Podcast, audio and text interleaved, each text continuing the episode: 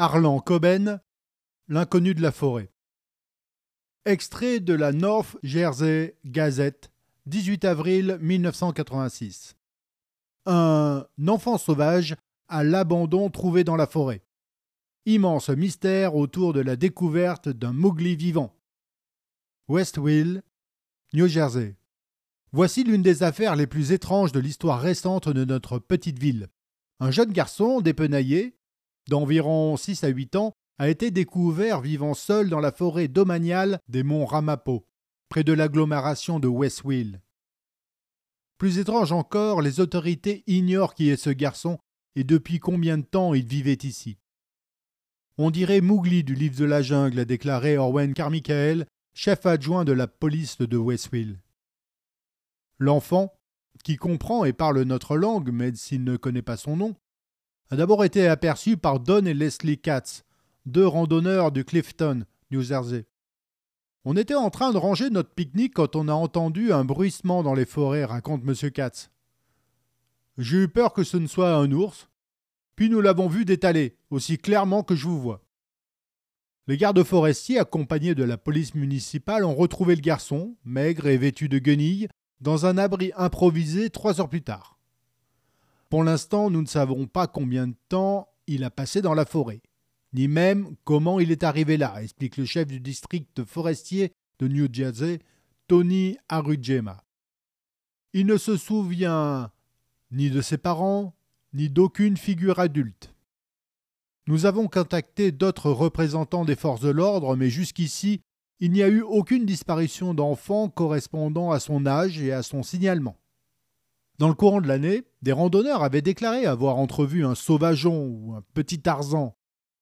Leur description ressemblait à celle de l'enfant, mais la plupart des gens ont classé leur récit au chapitre des légendes urbaines.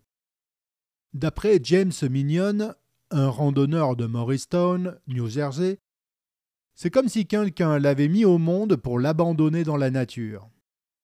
C'est le plus extraordinaire quart de survie que nous ayons jamais vu, ajoute le chef de district Urigema. Nous ignorons si cet enfant était là depuis des jours, des semaines, des mois, voire des années. Quiconque aurait des informations sur le jeune garçon est prié de contacter la police de Westville. Il y a bien quelqu'un qui doit savoir quelque chose, dit le chef adjoint de la police. Ce garçon n'est pas apparu dans la forêt par magie. Première partie 1. 23 avril 2020 Comment fait-elle pour survivre? Comment arrive-t-elle à supporter ce calvaire quotidien? Jour après jour, semaine après semaine, année après année. Elle se tient au milieu des autres élèves, l'œil fixe, vitreux, dénuée d'expression. Son visage est de marbre, un masque. Elle ne tourne pas la tête, ne bouge pas du tout. Elle regarde droit devant elle. Elle est entourée de ses camarades de classe, dont Matthew, mais elle ne se préoccupe pas d'eux. Elle ne leur parle pas. Pourtant cela ne les empêche pas de s'en prendre à elle. Les garçons. Ryan, Crash, c'est son vrai prénom. Trevor, Carter. L'abreuve d'insultes lui murmure des horreurs, se moque d'elle, ricane avec mépris. Il la bombarde de trombones, d'élastiques, de crottes de nez. Il fourre des bouts de papier dans leur bouche et les transforme en boulettes humides qu'il projette dans sa direction.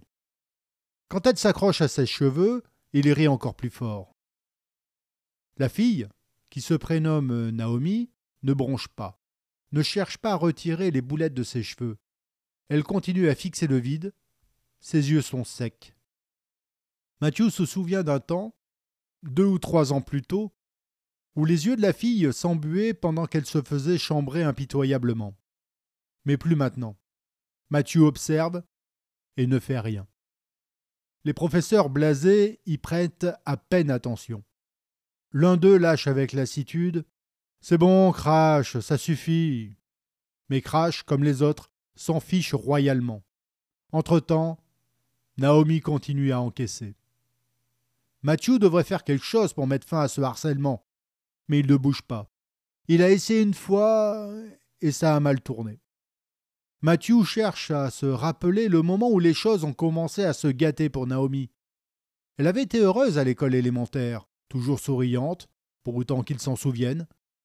Certes, elle s'habillait dans des friperies, et ses cheveux n'étaient pas toujours très propres.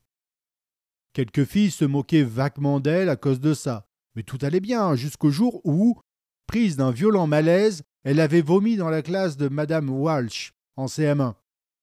Le vomi a ricoché sur Lino, éclaboussant Kim Rogers et Taylor Russell. L'odeur était si âcre, si nauséabonde que Madame Walsh a dû évacuer la salle et envoyer les gamins, dont Matthew, dehors sur le terrain de foot. Ils sont sortis en se pinçant le nez et en reniflant avec dégoût. Depuis, tout a changé pour Naomi. Matthew repensait souvent à cette journée. S'était-elle sentie mal le matin même? Son père, sa mère ne faisait déjà plus partie de sa vie à l'époque. L'avait-il envoyé à l'école de force? Les choses seraient-elles différentes si Naomi était restée chez elle ce jour-là? Cet épisode du vomi a-t-il été le point de bascule ou aurait-elle suivi inévitablement cette voie obscure et tortueuse? Une autre boulette atterrit dans ses cheveux, accompagnée de noms d'oiseaux et de ricanements cruels. Naomi attend que ça cesse même si ça ne sera pas pour un moment. Elle doit se douter que ça ne cessera vraiment jamais, ni aujourd'hui, ni demain. Le harcèlement l'accompagne où qu'elle aille. Comment fait-elle pour survivre? Certains jours, comme aujourd'hui, Mathieu a envie de réagir. Le reste du temps, non. Ce harcèlement permanent, c'est comme un bruit de fond. Mathieu a découvert l'atroce vérité. On finit par s'immuniser contre la cruauté. Elle devient la norme, on l'accepte, on ferme les yeux. La vie suit son cours. Naomi l'aurait-elle accepté elle aussi?